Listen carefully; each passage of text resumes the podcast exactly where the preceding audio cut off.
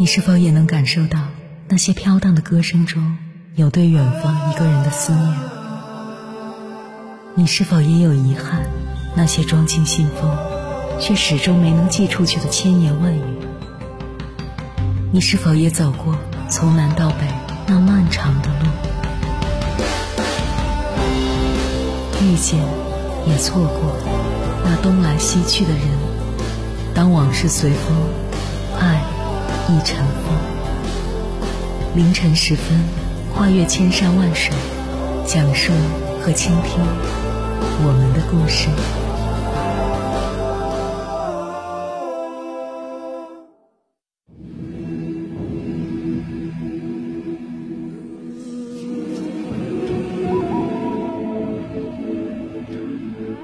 欢迎回来，各位夜行者，这里是正在直播的中国交通广播，千山万水只为你，深夜不孤单。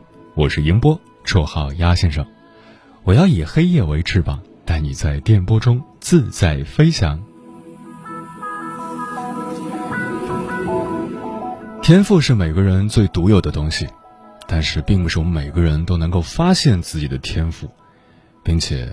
大多数人对于天赋的理解都存在很大的误区，也都在以各种方式白白浪费自己的天赋。如果我们能够发现自己的天赋并正确应用，就可以帮助自己提升个人价值。接下来，千山万水只为你，跟朋友们分享的文章名字叫《百分之八十的人对天赋的理解都错了》，作者：猫眼看世界。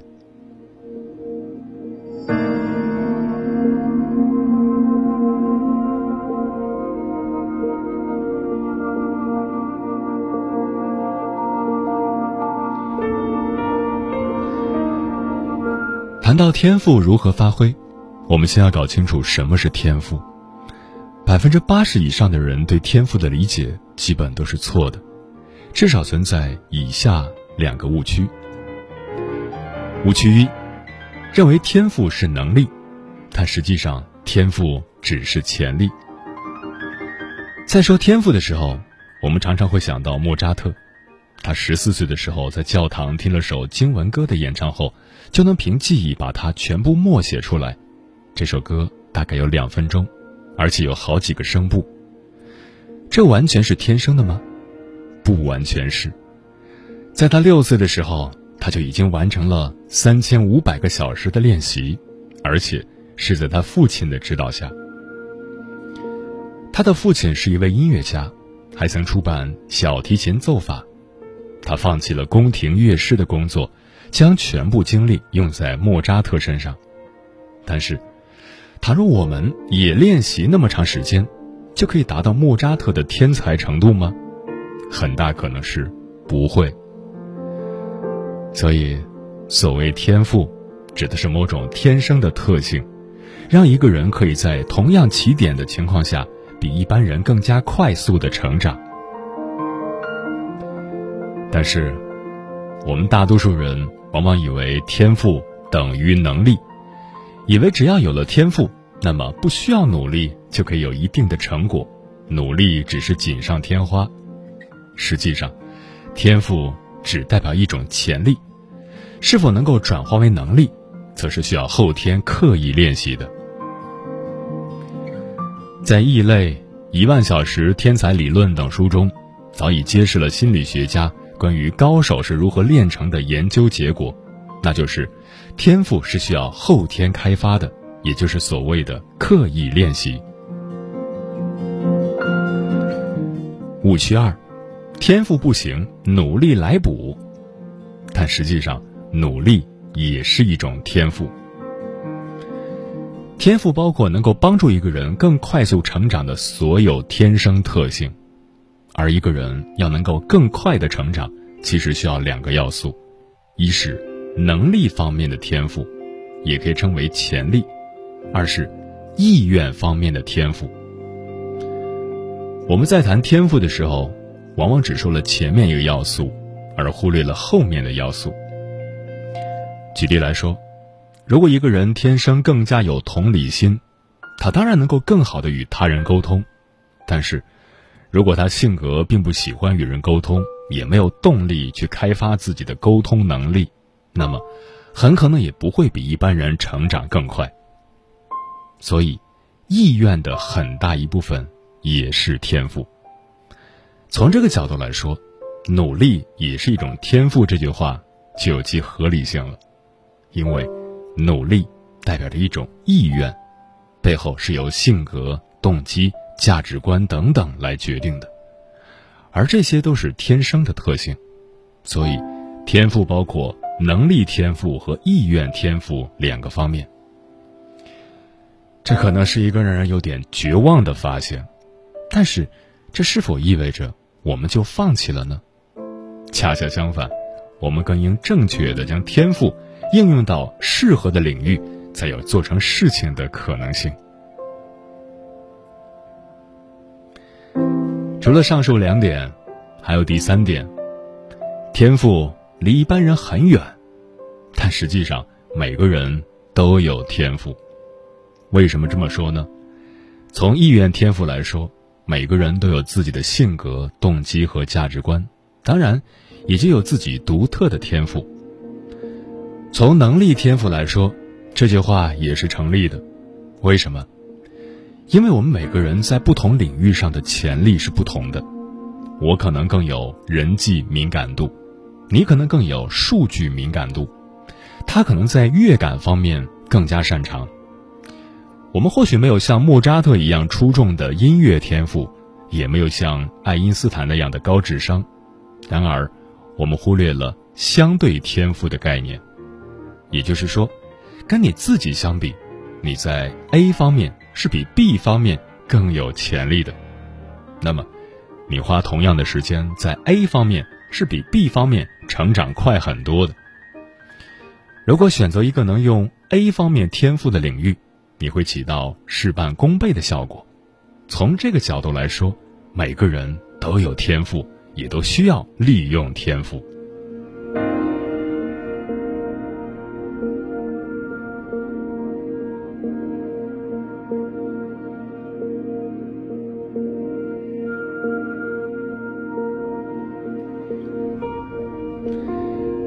知道如何正确发挥天赋以达成最终的结果，我们就需要先来看看天赋跟结果之间是怎样一种关系。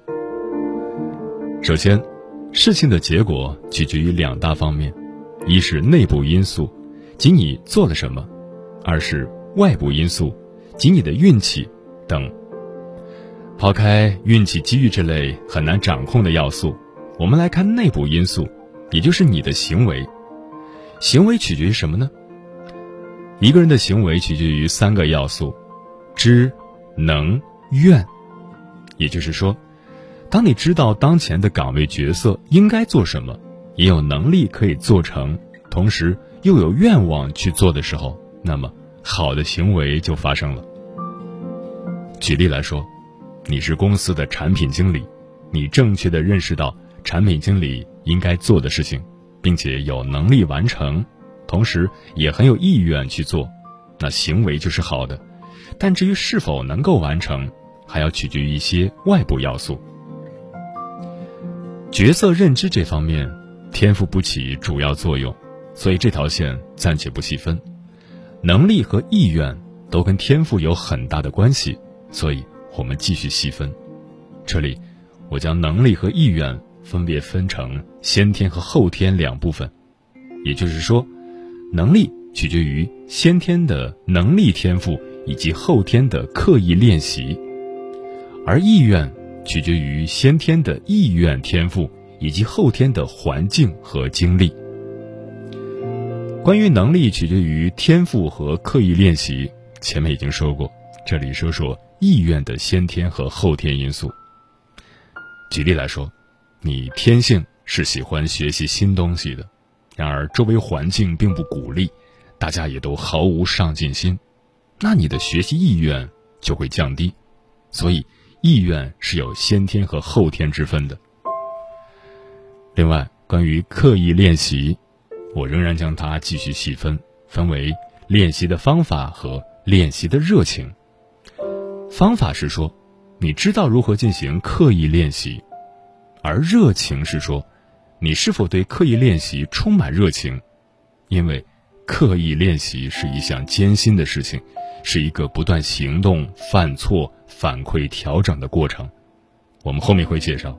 当然，倘若没有足够的热情，我们也是很难持续下去的。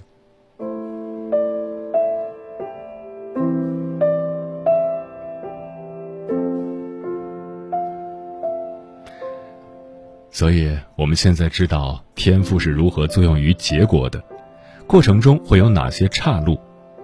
但从我的观察来看，大部分人都在这个作用过程中挥霍掉了自己的天赋。挥霍方式一，用错地方。天赋用在不同的领域，效果是不同的。维度一是天赋的差异性，也就是说，这个领域之内。天赋高和天赋低的人，结果有多大的差异？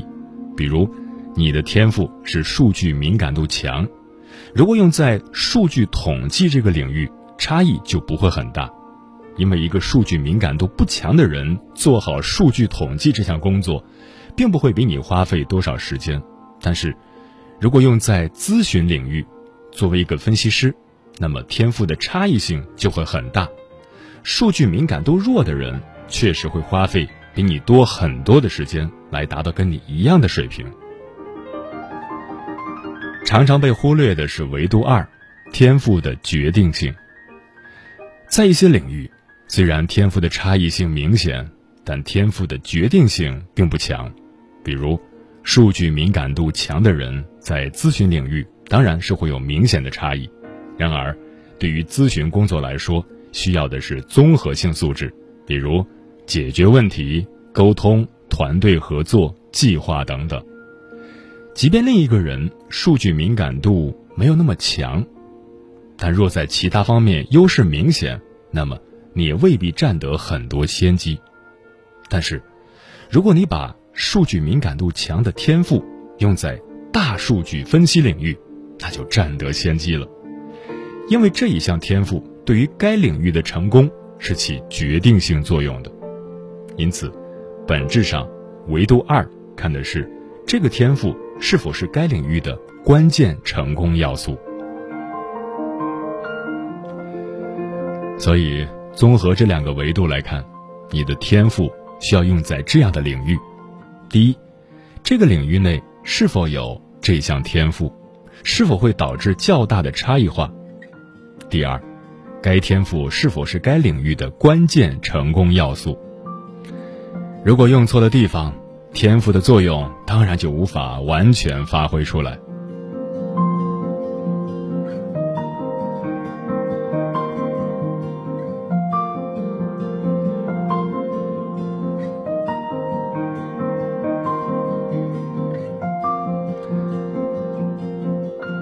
天赋挥霍方式二，缺乏正确的方法。关于中国男足。球迷常常感叹一句话：“中国十几亿人居然找不到一个足球天才。”然而，经过前文的描述，大家都知道，不是找不到天才，而是天才需要刻意练习。为什么乒乓球总是中国人打得好，跳水也总是中国队员的优势项目？难道中国人在乒乓球和跳水方面有天赋吗？当然不是，实际上，这是正确训练方法的体现。这些优势项目，从国家队到基层，教练水平都是很高的。在这些项目中，都是中国向国外输出教练。一万小时天才理论中，我们往往过于关注一万小时，而忽略了这一万小时的具体内容，那就是正确的刻意练习方法。所以，掌握不了正确刻意练习的方法，天赋。是很难变成能力的。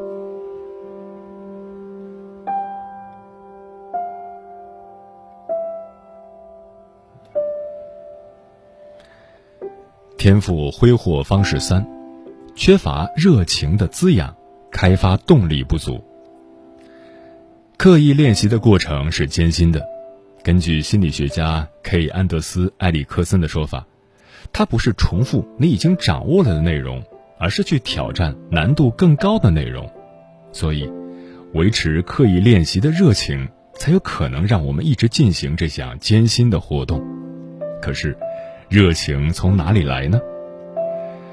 很多人都认为是爱好，实际上，爱好是被扭曲最多的一个概念。大多数人认为，爱好是一个神奇的事物，能够让你爱上某项工作，孜孜不倦，不知疲惫，最后取得成功。实际上，你去问一个人的爱好是什么，多半会回答：音乐、画画、做手工。是的，都是业余爱好。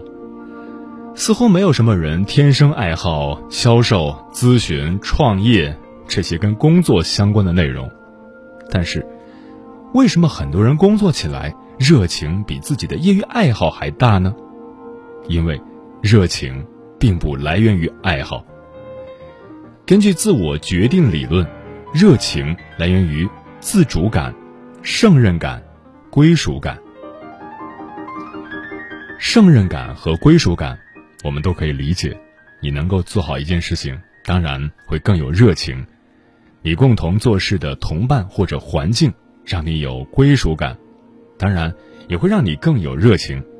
但我想说的是，很多人都忽略了自主感。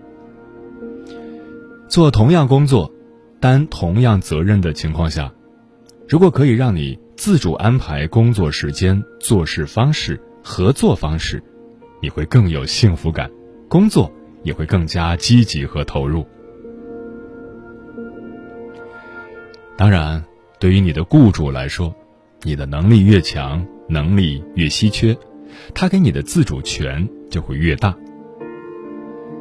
我之前在咨询公司待了八年，很多猎头给我打电话就问：待这么多年，为什么不去甲方呢？可以更加轻松，收入更高。对我来说，几乎唯一的答案就是自主感。我可以安排自己的工作时间，在一定范围内选择合适的团队成员，用自己觉得对的方式为客户提供咨询服务。这些是无论哪个甲方。都不可能提供给我的，所以，如果你没有热情，不妨想想看，是哪里出了问题？是缺乏自主感、胜任感，还是归属感？由不自主、挑战过大、缺乏归属所造成的热情不高，也是我们发挥天赋的一大障碍。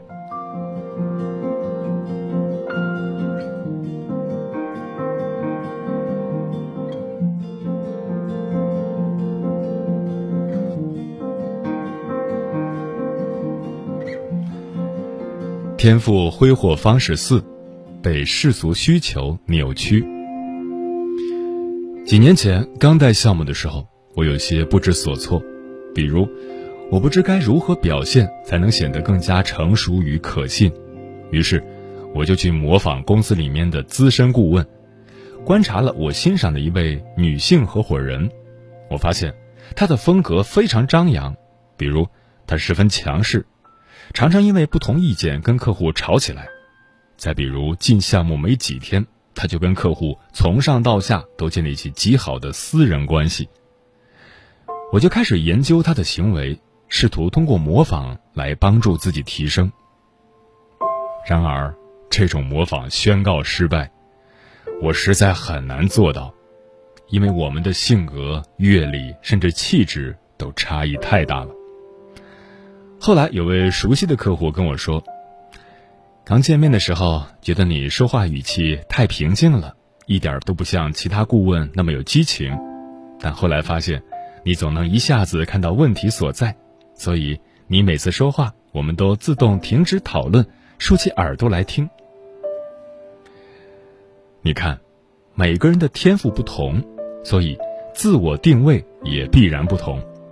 忽略自己的天赋而去模仿他人，是性价比最低的努力方式。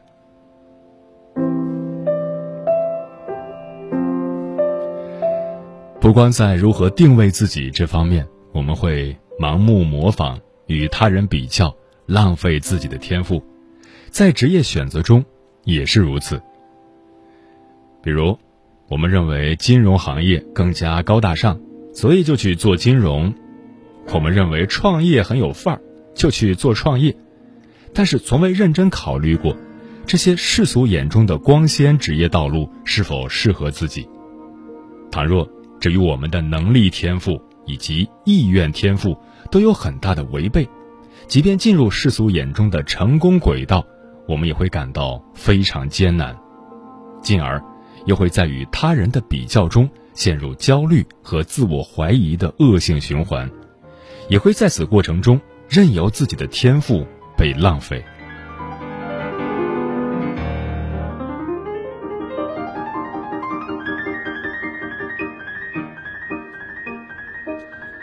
所以，如果不能够坚定的拒绝那些世俗光鲜的追求，你在天赋开发的道路上就会离正确的轨道越来越远。天赋挥霍方式五，被后天环境埋没。我们都有这种体会：去一些政府机构办事，工作人员就像看到债主一样，负能量爆棚。我曾经一度也觉得非常奇怪，要说是因为服务意识，但正常人谁愿意整天发脾气呢？要说是个人原因，难道招聘的时候只要脾气差的人？后来我发现。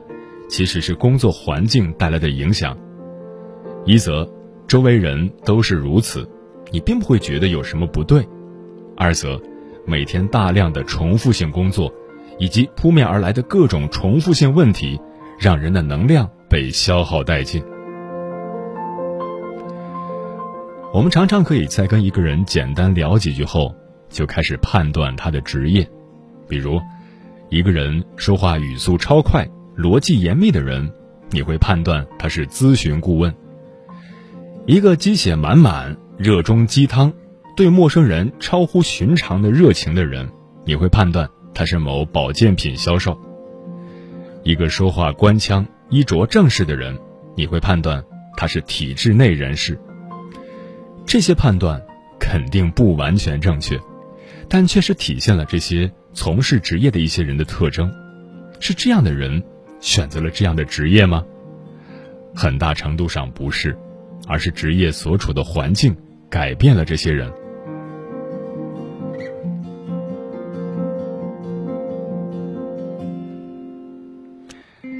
内容单一且每天重复的工作，会导致你主动思考能力的下降；一个流程非常规范和标准的工作，会导致你挑战和克服困难精神的丧失。一个每天跟机器打交道的工作，会导致你社交能力的减弱；一个不鼓励自主学习、主动担责的工作，会导致你失去努力的内在动力。这些，都是后天工作环境对一个人能力的影响。所以，你选择怎样的工作环境，也就决定了你的天赋是否可以充分发挥作用。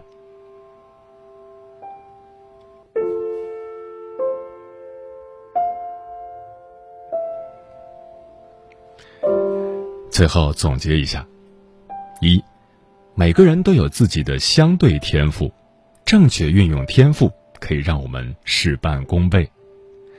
二，天赋包括能力天赋和意愿天赋，所以，在总结和反思自己的时候要回顾这两点。三，能力天赋只代表潜力，要转化为能力还需要刻意练习。四，正确运用天赋需要做到：找到天赋差异性大且决定性强的领域，掌握正确的刻意练习的方法，找到能有更多自主感、胜任感、归属感的工作，以维持热情，坚定的拒绝那些世俗眼中的光鲜追求，避免选择那些容易埋没天赋的工作。作风一族，想象中希望的地图，每颗心都有做梦天赋，它指引你找到自由国度，一路上升自信的指数，用所有的勇气做后补，武装。也绝不认输。只要有梦，就会义无反顾。相信